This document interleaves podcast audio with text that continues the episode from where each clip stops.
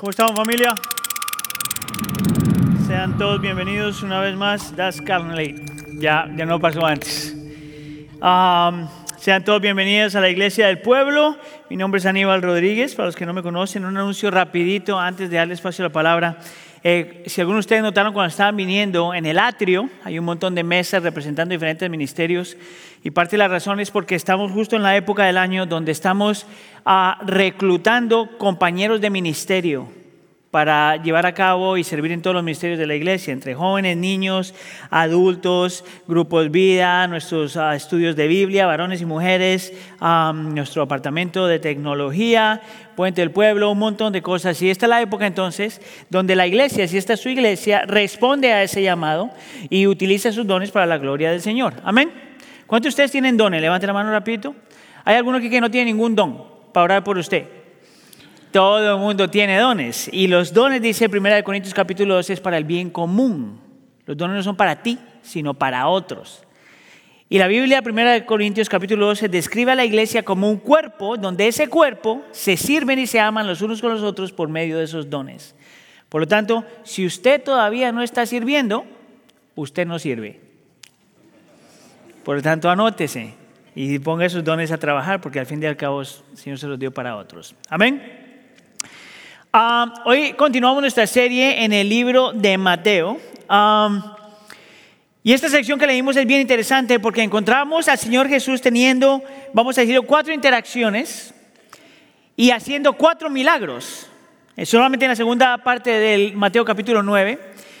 Y a mí me parece que la razón por la que Mateo está escribiendo eso y lo escribe de esa forma y lo pone en esa forma es porque um, él quiere que nos hagamos la pregunta si Cristo es digno de nuestra confianza. Si Cristo es digno de confianza. Y yo me atrevería a decir que si ponemos atención bien a lo que está en el texto, Mateo está tratando de convencer a su audiencia y a nosotros los lectores de que Cristo en realidad sí es digno de confianza. Y le voy a dar cuatro razones basadas en este texto por qué digo eso. Número uno, porque el tiempo del Señor es impecable. Número dos, porque su amor es personal. Número tres, porque su poder es irresistible. Y número cuatro, porque sus planes son imparables. Su tiempo es impecable, su amor personal, su poder irresistible y sus planes son imparables. Vamos entonces con el primer punto, su tiempo es impecable. Yo estoy seguro que usted ha escuchado esa expresión, pero cuando decimos que alguien tiene que su tiempo, que el tiempo es impecable, quiere decir que el Señor llega y hace lo que tiene que hacer en el tiempo correcto. Y es bien interesante porque al principio de este texto encontramos al Señor Jesús teniendo una conversación con un hombre que el texto en el versículo 18 lo llama un oficial de la sinagoga. Dice que viene un oficial de la sinagoga y se postró delante de él y le dijo, mi hija acaba de morir, pero ven y pon tu mano sobre ella y vivirá. Ah, lo interesante es que este hombre, que es un oficial de la sinagoga, representa a un grupo de personas que en ese tiempo y en ese contexto no creían que Cristo era el Mesías prometido en el Antiguo Testamento. Era gente que a lo mejor podía creer que Cristo podría ser un milagrito de aquí por allá, pero no creían que Cristo era el Hijo de Dios, el Mesías prometido en el Antiguo Testamento. Pero este hombre está en, en tal punto de desesperación y dolor, porque acaba de perder su hija, que no le importa hacer una profesión, una confesión pública frente a Cristo, frente a la comunidad y pedirle a Cristo que le haga el milagrito. Bien interesante porque aunque este hombre no cree que en Cristo es completamente, le tiene cierto nivel de respeto. Y digo eso porque dice que se postró delante de él. No me parece que el hombre se está postrando como un acto de adoración, pero como un acto de respeto se postra delante de Cristo y le dice, mi hija acaba de morir. Ahora, para poder un poquito entender lo que este hombre está sintiendo, usted tiene que ponerse en sus zapatos en la medida de lo posible. Y el dolor que este hombre está sintiendo, yo me atrevería a decir que es un dolor como ningún otro dolor. Lo que este hombre está pasando es tan doloroso que ni siquiera eh, hay una palabra que describa el dolor o lo que una persona es cuando pierde un hijo. ¿Usted ha notado eso? Por ejemplo, si una mujer pierde a su marido, se llama viuda. Si un hombre pierde a su esposa, se llama viudo. Si un niño pierde a sus padres, se llama huérfano. Pero no hay una palabra que describa cuando un padre o una madre pierde a un hijo. ¿No te llama la atención? A mí me parece que la razón por la que ni siquiera ni en español ni en inglés eh, hemos encontrado una palabra para describir eso es porque el dolor es tan profundo. La lucha es tan profunda que no hay ni siquiera una expresión para describir lo que este hombre está sintiendo. Es más, la razón por la que yo pienso que ni siquiera tenemos una expresión es porque ese acto de un padre o una madre enterrando a sus hijos es contra naturaleza. No solamente contra los diseños del Señor, pero contra la naturaleza, porque en la naturaleza misma tú puedes ver que los hijos entierran a sus padres, no los padres a los hijos. Y este hombre está sintiendo eso a tal magnitud que le pide a Cristo que venga y le haga un milagro y le levante a su hija. Ahora, Cristo, que es un ser lleno de misericordia y gracia, no le importa en realidad en ese momento que este hombre no cree que Él es el Mesías y se va con Él. Y se va con Él para levantar a la niña, para resucitar a la niña. Pero en lo que van de camino, algo pasa. Mire el versículo 20. En camino a resucitar la niña dice que una mujer que había estado sufriendo de flujo de sangre por 12 años, se le acercó por detrás y tocó el borde de su manto, porque ella pensaba a sí misma, si tan solo toco su manto, sanaré. Ahora es bien interesante porque el Evangelio de Mateo no nos dice qué es lo que Jesús sintió cuando eh, la mujer le toca el manto, pero el Evangelio de, Marcos sí nos lo dice. Dice que Jesús estaba en medio de un grupo de gente, estaba atascada la cosa de gente y en medio de esto viene la mujer, le toca el manto y dice Cristo que siente que poder salió de él. Pregunta, ¿qué haría Cristo si siente que poder salió de él. ¿Qué tendría que hacer Cristo si ella tenía una misión? ¿Qué es lo que tenía que hacer el Señor Jesús si ya sabía que de su trabajo era resucitar a esta niña? ¿Qué es lo que Cristo tenía que hacer si ya se había comprometido con este líder a sanarle a su niña? Pero mira lo que hace el Señor Jesús en el versículo 22. Pero Jesús, volviéndose y viéndola, le dijo, hija, ten ánimo, tu fe te ha sanado y al instante la mujer quedó sana. ¿No te parece eso extraño? ¿No te parece extraño que si el Señor se había comprometido a sanar a esta muchachita, ¿por qué se pararía a tener esta conversación con esta mujer? Déjame muestro como yo, como yo trato estos pasajes cuando estoy tratando de entender lo que está pasando. Yo me pongo por un segundo, una vez más, en los zapatos de, de este hombre.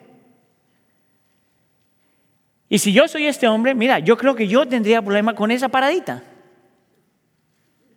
Si yo acabo de venirle al Señor Jesús y si mi niña de 12 años, porque la niña tiene 12 años, dice el Evangelio de Marco, de 12 años se acaba de morir. Si yo invito a este hombre a que sane a mi niña, ¿cómo este hombre se le ocurre pararse a sanar a esta mujer? Mire, en mi mente es el razonamiento es súper simple. Si yo pongo la muerte de mi niña a la enfermedad de flujo de sangre, yo creo que esta es más importante. Es más, yo me atrevería a decir, si yo fuera este hombre, que posiblemente yo diría, mira, esta mujer estaba enferma por 12 años, mi niña se murió, dos horas, no hace la diferencia. Vuelve después y sana la niña. Pero ahorita lo que importa es, lo que importa es mi niña. ¿Te alcanzas a imaginar lo que estaban los discípulos pensando cuando esto está pasando? Porque el texto te dice que Cristo va a, la casa de este hombre y sus discípulos se vienen con él. Déjame lo, que yo pienso que los discípulos están maquinando en su mente. Si era un líder de la sinagoga, yo creo que los discípulos decían, ¿será que el Señor Jesús se equivocó? No sabe quién fue el que le pidió ayuda. ¿Cómo se le ocurre al Señor Jesús pararse a sanar a una mujer que nadie conoce cuando un líder de la comunidad lo ha pedido ayuda? Sin embargo, eso no es lo que el texto nos muestra. Lo que el texto nos muestra es que Él no tiene preferencias con los seres humanos. Lo que el texto demuestra que nadie puede apresurar al Señor Jesús. Lo que el texto te muestra es que Él sabe lo que tiene que hacer, cuando tiene que hacerlo y de la forma que tiene que hacerlo. Lo que te muestra es que el Señor Jesús es tan importante el hombre de la sinagoga como su hija, como esta mujer que nadie conoce. Tan importante. El Señor entonces hace el milagro y continúa en camino a la casa del hombre. Y en el versículo 24, cuando llega, le pide a toda la gente que estaba haciendo un montón de bulla, le dice, retírense porque la niña no ha muerto, sino que está dormida. Y por supuesto la gente se burlaba de él. Pero él entró y la tomó de la mano y la niña se levantó. ¿Tú sabes cuál es la lección para nosotros ahí? ¿Tú sabes por qué esto, este pasaje, estas interacciones son tan importantes? Porque te muestra que el Señor Jesús siempre llega a tiempo. Nunca llega tarde y nunca llega temprano. El Señor siempre llega a tiempo. El Señor sabe qué hacer y cuándo hacerlo y de la forma que tiene que hacerlo. El Señor siempre llega a tiempo. El Señor sabe lo que las personas necesitan y cuándo la necesitan y de la forma que la necesitan, porque el Señor siempre llega a tiempo. Te muestra que el Señor Jesús no está sujeto a nuestro sentido de urgencia. El Señor Jesús te muestra que todo funciona de acuerdo a su tiempo. Una vez más, que Él sabe qué hacer, cómo hacerlo y cuándo hacerlo. Por eso es que su tiempo es impecable. Nunca llega tarde, nunca llega temprano, siempre llega al tiempo adecuado. ¿Cómo no confiar en ese Dios? ¿Tú sabes por qué ese, principio es tan, tan importante? Porque si tú puedes confiar que el tiempo del Señor siempre es impecable, que siempre llega a tiempo, escucha acá, entonces es posible saber esperar y confiar cuando el Señor no se mueve tan rápido como tú piensas que lo tiene que hacer. Es posible vivir esa vida. Es más, si nosotros abrazamos esto, es posible tener paz aun cuando el Señor no cambie las circunstancias de la forma que tú piensas que tiene que cambiarlo, o es posible tener una vida de oración donde le pedimos al Señor que haga cosas, que cambie circunstancias, pero que al mismo tiempo podemos descansar en la realidad de que su tiempo siempre, es perfecto. Mira, déjeme le digo cuál es una de mis luchas, ¿ok? Porque a lo mejor yo soy el único. Escuche, cuando yo tengo problemas con el tiempo del Señor, es porque yo no puedo pensar ¿Qué razón habrá? ¿Qué buena razón debe haber para que el Señor no haga lo que le estoy pidiendo que haga? Pero eso soy solo yo. Pero la realidad es que en el tiempo del Señor, aunque yo no pueda encontrar una explicación lógica de por qué el Señor no hace las cosas en el tiempo que yo le pida, no significa que no haya una buena razón detrás de todas las cosas. El texto no te dice, pero yo te aseguro que por esto que está pasando aquí, el Señor estaba tratando en el corazón de este líder de la sinagoga, en el corazón de esta mujer, en el corazón de los discípulos, en el corazón de todos aquellos que estaban viendo lo que estaba pasando. ¿Es Jesús digno de confianza? Por supuesto que es digno de confianza, porque Él siempre llega a tiempo. Ni tarde, ni temprano, siempre llega a tiempo. La segunda razón que entiendo yo que el texto nos da de por qué el Señor Jesús es digno de confianza es porque su amor es personal. Mire, esta es mi, parte más favorita de todo el texto. Porque hay cuatro milagros en este texto, pero de los cuatro milagros hay tres que tienen algo en común. Tienen que ver con un toque, un toque físico, una expresión corporal. Mire, por ejemplo, en el versículo 20, cuando está hablando de la mujer, dice, una mujer que había estado sufriendo de flujo de sangre por 12 años, se le acercó por detrás y le tocó el borde de su manto, y una vez más ella piensa que si le toca el manto, ella va a ser sanada. Ahora, eso no significa mucho para la gente del día de hoy, pero para la gente del primer siglo, gente que tenía, conocía lo que el, Antiguo Testamento decía, ella sabía que su flujo de sangre la hacía ceremonialmente impura. ¿Sabes qué significa eso? Que porque estaba en su tiempo de periodo, por ponerlo así, no podía ir al templo, no podía participar en las cosas religiosas de la vida, no podía acercarse impura a la presencia santa de Dios. Por lo tanto, una mujer así tenía que esperar hasta que pasara todo eso para poder entrar al templo y adorar al Señor. Escucha acá. Pero ella también sabía que por su flujo de sangre, ella no podía tener contacto físico con otra persona, porque en el momento que la persona tuviera un contacto físico, esa otra persona también se haría impura al instante.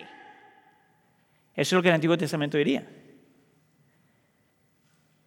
Por lo tanto, no solamente ella estaba, eh, se, le prohibía entrar, se le prohibía entrar al templo por 12 años, sino por 12 años esta mujer está viviendo prácticamente separada de toda la sociedad.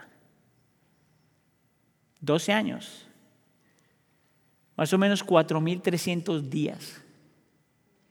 4.300 días esta mujer ah, viviendo en soledad. 4.300 días sintiéndose sola, 4.300 días sin tener una interacción con otro ser humano decente, 4.300 días sufriendo su dolor sola.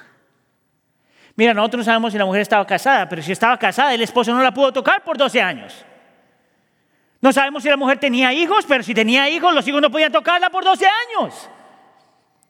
No sabíamos si tiene amigos, pero si tenía amigos, nadie la podía tocar por 12 años. 4.300 días.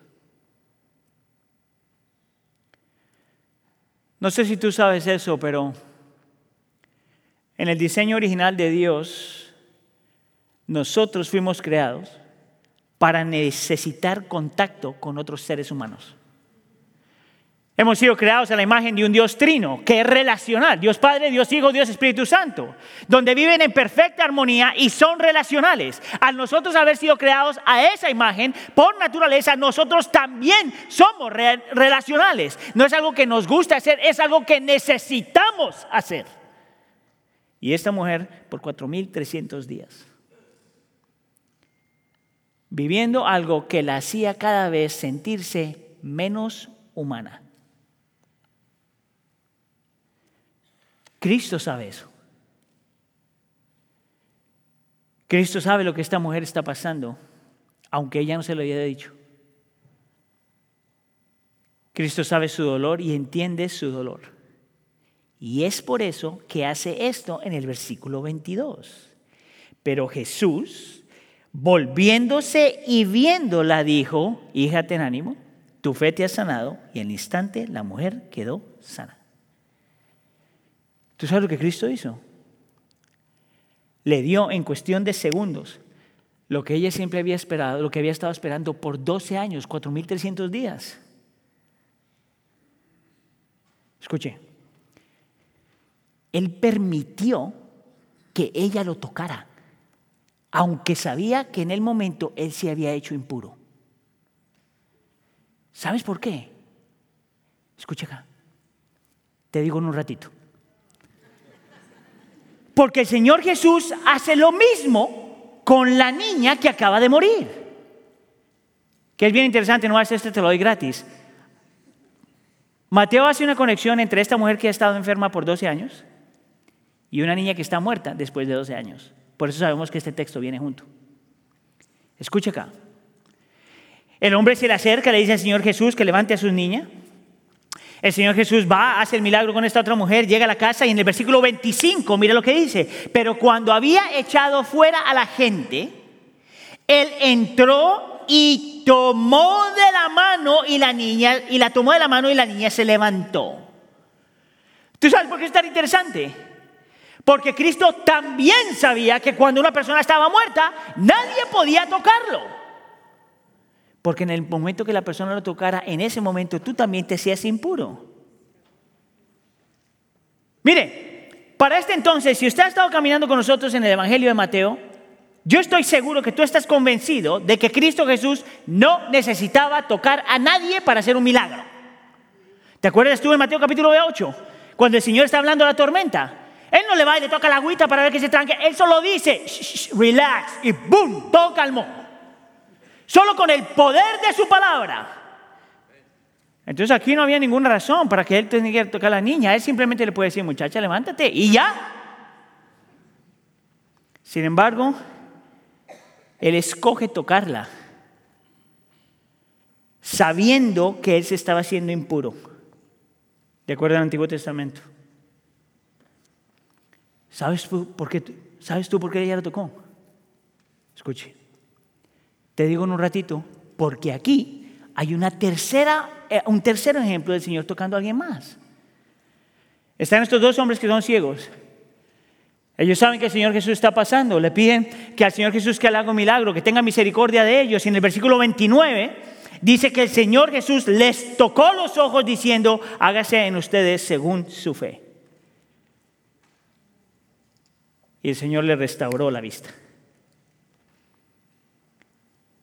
Una vez más, yo creo que para este entonces nosotros sabemos que el Señor no necesitaba tocar a nadie para hacer un milagro.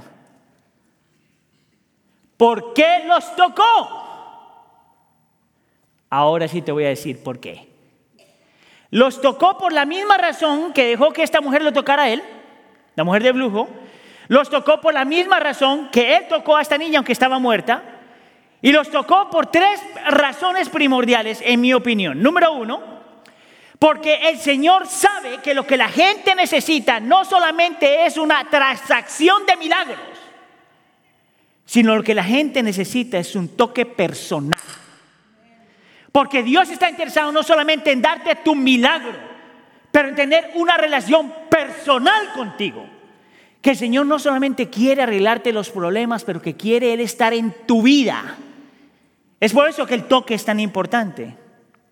Número dos, Él los toca porque Él sabe, porque Él no se avergüenza de tocar a aquellos a los cuales Él ama, aunque sean impuros. No importa lo que tú hayas hecho, lo que tú hayas vivido, cuál ha sido tu experiencia, el Señor no se avergüenza de tener una relación personal contigo. ¿Sabes qué es lo interesante? En ese tiempo y en ese contexto, y escucha aquí, en algunas enfermedades, en este tiempo y en este contexto, cuando una persona está enferma, todos los demás salen corriendo de ellos. Muchachos, acabamos de verlo con COVID. Alguien dijo, me dio COVID hace como dos años y todo Es un poquito exagerado, pero sí fue así la cosa. Y sin embargo, el Señor no es como todos los demás. El Señor no te ve en tu pureza y tu enfermedad y sale corriendo de ti. El Señor ve tu impureza en tu enfermedad y corre hacia ti. ¿Te acuerdas del hijo pródigo? El muchacho está volviendo a casa y ni siquiera le ha pedido perdón al padre y el padre se levanta la falda y sale corriendo hacia él. Esa es la imagen de nuestro Cristo. Y la razón número tres, por la que Él no se avergüenza de tocar a los seres que ama, la razón por la que Él prefiere una relación, no solamente una transacción, es precisamente porque Dios quiere algo personal. Escucha aquí, iglesia. Dios no sabe amar desde lejos. Es más, espero que esto sea el Señor, pero Dios no puede amar desde lejos. O mejor, no escoge amar desde lejos. Es precisamente por eso que Cristo tenía que venir. La proximidad con su pueblo, Él tenía que traer. Es más, es el argumento que yo tengo por qué el Espíritu Santo tenía que eh, morar en su pueblo. Porque Cristo escoge no amar, Dios escoge no amar desde lejos. Él quiere estar ahí contigo. Se mete en tu miseria y tu dolor. Se mete en tu sufrimiento y te toca. Mire, yo estoy seguro que todos de aquí estamos de acuerdo con eso, aunque no piensas que estás de acuerdo. Si usted está casado, yo estoy seguro que usted entiende esto. Hay veces donde las palabras no son suficientes. Hay veces cuando yo le digo a Heidi, mi amor, te amo, no es suficiente. Es más, hay un montón de hombres que piensan que ni siquiera tienen que decir eso, que no sé de dónde dientes sacaron eso porque eso no es verdad. No, te tengo que decir que te amo, tú sabes que te amo. ¿De dónde dientes salió eso? Pero hay momentos donde ni siquiera las palabras son suficientes y lo que importa es que estés ahí. Posiblemente simplemente dando un abrazo. Mira, con mis niñas es exactamente lo mismo. Yo he aprendido, por ejemplo, que cuando yo quiero que mis niñas se sientan seguras, yo no solamente les puedo decir, estás bien, mi amor, todo está bien. Hay veces donde no ni siquiera tengo que decir eso, lo único que tengo que hacer es sentarme con ellas y abrazarlas bien fuerte, simplemente para que sepan que estoy ahí. ¿Ha usted estado alguna vez en un funeral? ¿Sabes que nosotros hemos aprendido como pastores que muchas veces en los funerales es mejor no decir nada? ¿Tú sabes lo que hace la diferencia? Abrazar a alguien, llorar con alguien y dejarle saber a la persona que tú estás ahí. El Señor Jesús sabe eso. El Señor Jesús sabía lo que ellos necesitaban. ¿Tú sabes lo que es para una mujer? 12 años con un flujo de sangre, 4.300 días sin que nadie nunca la haya tocado.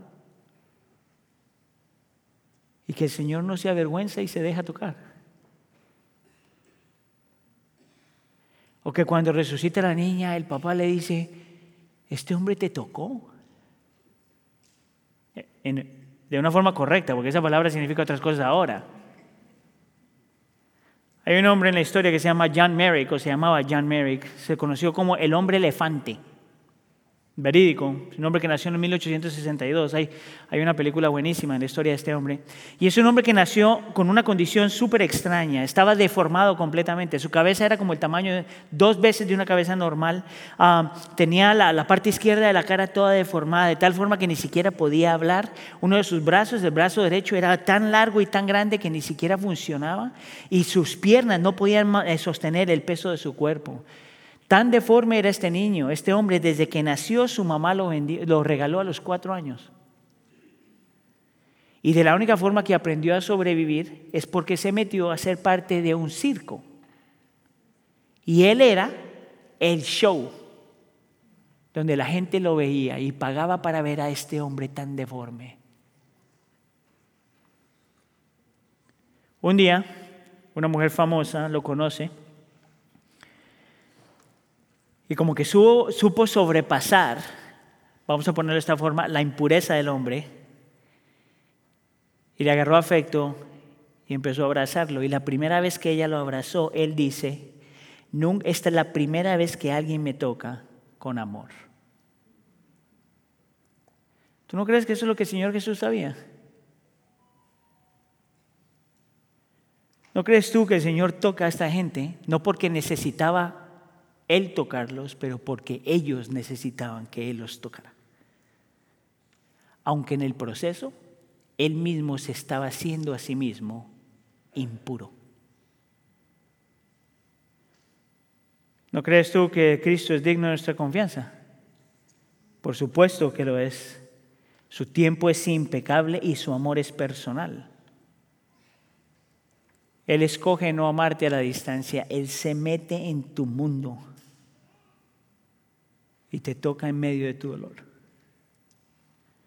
Hay una tercera razón por la que Cristo es confiable y es porque su poder es irresistible. Para este punto, yo creo que todo el mundo sabe que Dios tiene poder, que Cristo tiene poder. Tuvo poder por encima, tiene poder sobre la enfermedad, por ejemplo, con la, con la mujer en el versículo, ¿qué versículo es? El versículo 22, la sana, no hay ningún problema ahí. fíjate bien que Él no dice mucho, no hace mucho y el Señor la sana. Él muestra su poder, por ejemplo, con la niña, con, los, con los dos hombres ciegos, cuando los toca en el versículo 29 y dice que simplemente dice, hágase su voluntad y sus ojos se abrieron. Y la gente empezó a hablar. Él te muestra que Cristo tiene poder realmente sobre la enfermedad. También asimismo te muestra que tiene poder sobre los demonios. No hemos hablado mucho de esto, pero en la última sección del texto, en el versículo 32, dice que le traen un hombre que estaba endemoniado, pero no solamente endemoniado, sino mudo porque estaba endemoniado. Dice el versículo 33, después que el, ah, que el demonio había sido expulsado, el mudo habló.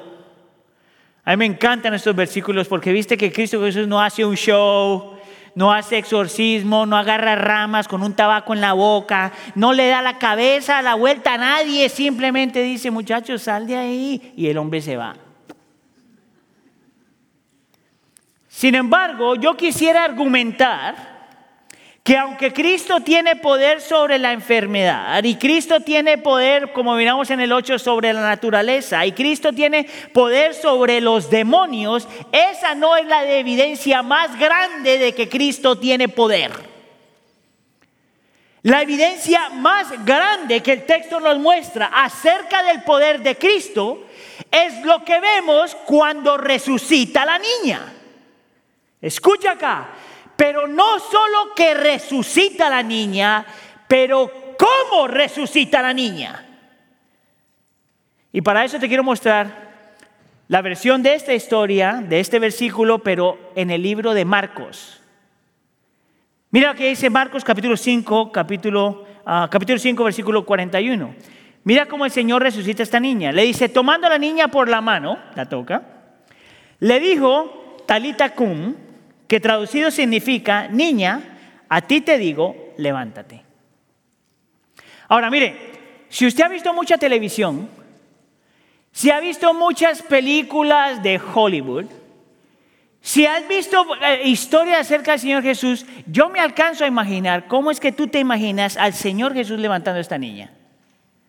¿Quién sabe haciendo quién sabe qué clase de cosas? Lo interesante es que en este texto te muestra cómo el Señor Jesús resucita a esta niña muerta. Bien interesante, la palabra talita, que traduce en el texto como eh, niña, en realidad no me parece a mí, mi opinión no me parece a mí que es una muy buena traducción, porque la palabra talita es como una palabra con mucho afecto, es, es como las expresiones, piensa para los que tienen hijos, cuando tú estás pensando cómo tú le llamas a tus hijos cuando quieres mostrarle mucho afecto. Si tú le estás mostrando a tus hijos afecto, tú le dices niño, niña, eh, eh, eso no dice nada. Por ejemplo, para mí, cuando yo quiero realmente mostrarle a mis niñas afectos, yo les digo en inglés baby girls. Aunque la una ya tiene 18 años, no tiene nada de baby, pero todavía la llamo así. Es más, por si acaso hay un niño acá, solo yo puedo utilizar ese término. Just in case. El Señor Jesús está utilizando algo muy parecido aquí. Él está hablándole a esta niña en esos términos. Baby girl. Y la palabra cum, que en este texto se traduce como levántate, es súper impersonal como la traduce el texto. La palabra es más que eso, es como despiértate. La razón por la que digo que es la traducción, porque unos segundos antes el Señor había dicho que la muchacha no estaba muerta, pero dormía. Obviamente la muchacha estaba muerta, pero Él está hablando, está, dando, está ayudándole a gente casi casi a entender cómo es que levanta a un muerto. Esto es lo que hace con la niña. Escucha aquí. Se acerca a la niña, la toca y le dice así. Mi traducción, baby girl, despiértate. Eso fue suficiente. Mire, yo he tratado de despertar a mis niñas así. Baby girl, wake up. Baby girl, wake up. Baby girl, wake up. Y no se levantan. Y aquí tenemos al rey del universo hablándole a una muerta y diciéndole, baby girl, wake up. Y la niña se levanta. Ese es el poder de nuestro Dios.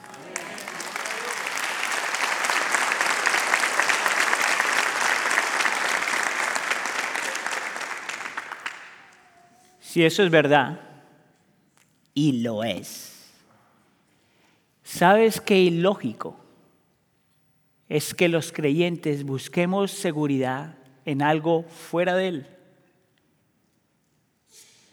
¿Sabes lo ilógico que es para nosotros los creyentes pensar que estamos seguros cuando tenemos dinero, cuando tenemos casita, cuando tenemos salud, cuando tenemos carrera, cuando tenemos... Tú sabes lo ilógico que es pensar que un creyente va a encontrar seguridad en algo fuera de Cristo.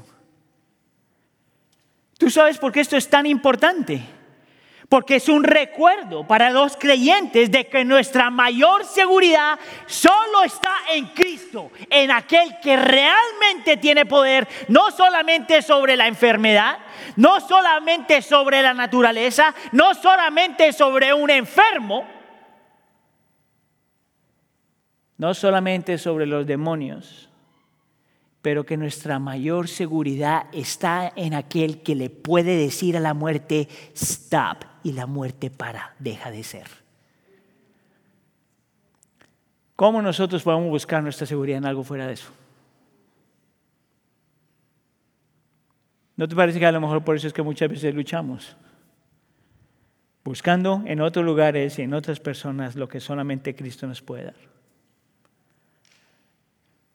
¿No te parece a ti que Cristo es digno de confianza? Su tiempo es impecable, su amor es personal y su poder es irresistible. Razón número cuatro. Cristo es digno de confianza porque sus planes son imparables. El texto no solamente te muestra ah, que Cristo hace todas estas cosas porque Él realmente ama a la gente. Realmente ama a la gente.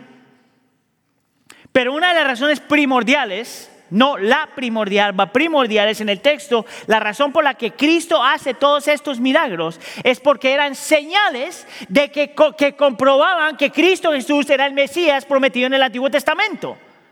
Es más, una de esas profecías se encuentran en Isaías capítulo 42 y mira cómo describe al Mesías. Y dime tú si no hace, no empata lo que Cristo estaba haciendo. Isaías capítulo 42, versículo 7 dice, para que el Mesías iba a venir a abrir los ojos de los ciegos, para que saquen de la cárcel a los presos y de la prisión a los que moran en tinieblas. Y te dice que Cristo hizo lo que hizo, no solamente porque amaba a la gente, sino porque estaba mostrando que Él era el Mesías prometido en el Antiguo Testamento. Y hay una razón más. No solamente porque amaba a la gente, no solamente para mostrarnos que realmente Él era el Mesías esperado, sino para darnos una probadita de lo que Cristo luego iba a hacer en su segunda venida. Mira cómo Apocalipsis capítulo 21 describe a lo que el Señor va a traer. Versículo 4, Él enjugará toda lágrima de sus ojos y ya no habrá más muerte, ni habrá más duelo, ni clamor, ni dolor, porque las primeras cosas han pasado. Y luego Él dice, yo hago nuevas todas las cosas. Otra versión dice, yo estoy haciendo nuevas todas las cosas. ¿Tú sabes por qué este capítulo es tan importante? Te muestra el carácter de Dios, la personalidad de Dios, el amor de Dios. Te muestra que Él realmente era el Mesías prometido en el Antiguo Testamento. Pero te muestra también que este Mesías prometido en el Nuevo Testamento iba a traer o va a traer en el futuro a aquella cosa que nadie se, se alcanza a imaginar.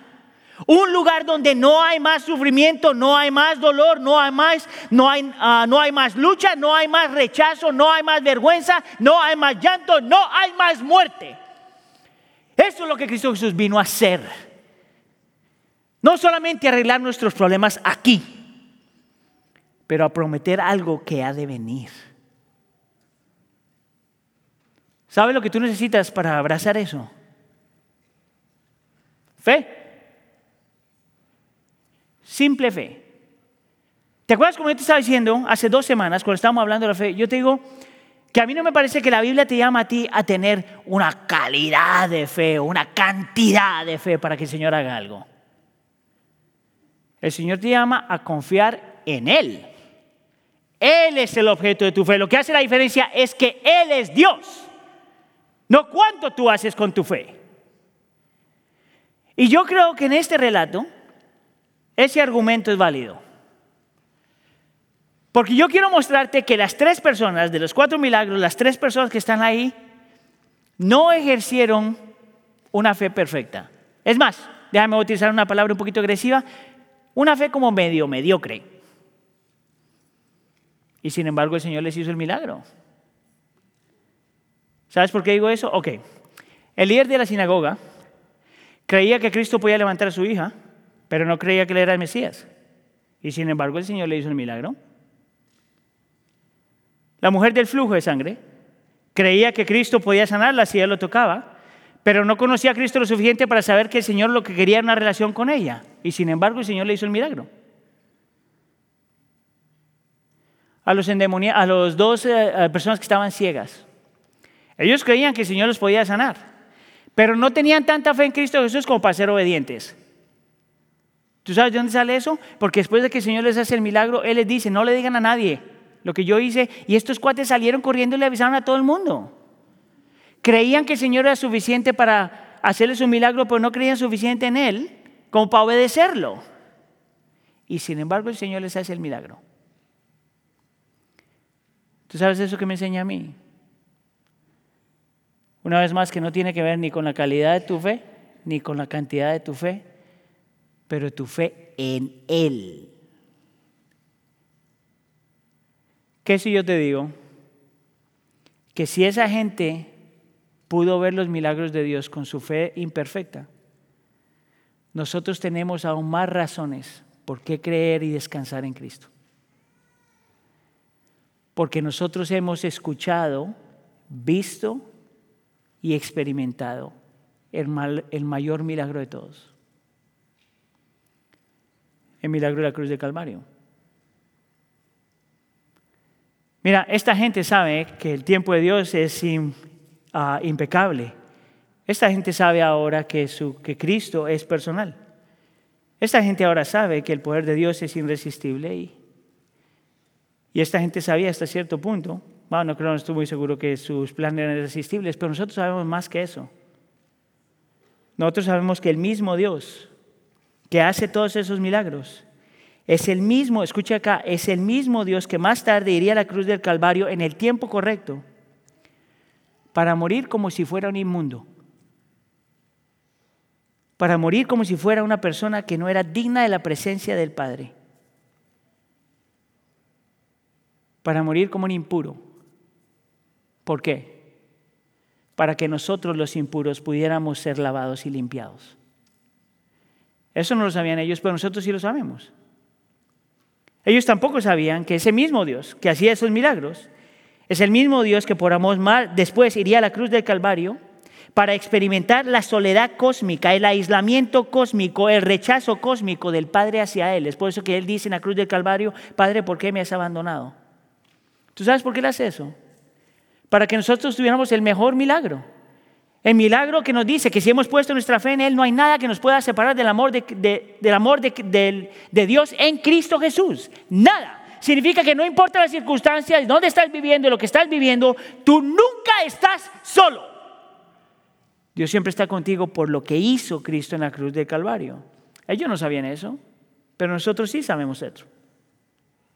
Ellos no sabían que el mismo Dios que hizo estos milagros, el mismo Dios del poder irresistible, es el mismo Dios que en la cruz del Calvario ah, rinde y entrega su poder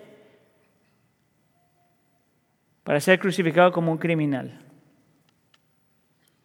para que en su crucifixión nosotros podamos ser restaurados. Ellos no sabían eso, pero nosotros sí sabemos eso. Ellos no sabían que ese mismo Dios, cuyos planes son imparables, muere y resucita. Muere para el perdón de los pecados y resucita para nuestra justificación, para hacernos limpios y puros frente al Padre y a la misma vez para garantizar lo que ha de venir. La muerte de Cristo y la, eh, la, resucitación de Cristo garantiza, la resurrección de Cristo garantiza que lo que leímos en Apocalipsis 21 va a pasar. Ellos no sabían eso, pero nosotros sí. Pregunta, ¿Hay alguna razón para que tú no puedas confiar en Cristo? ¿Hay alguna razón por la que no puedas rendir tu vida a Él? ¿No es Cristo confiable? Por supuesto que lo es. Ríndete a Él y descansa en Él. Nadie te puede dar lo que solo Él te puede dar. Amén. Oramos.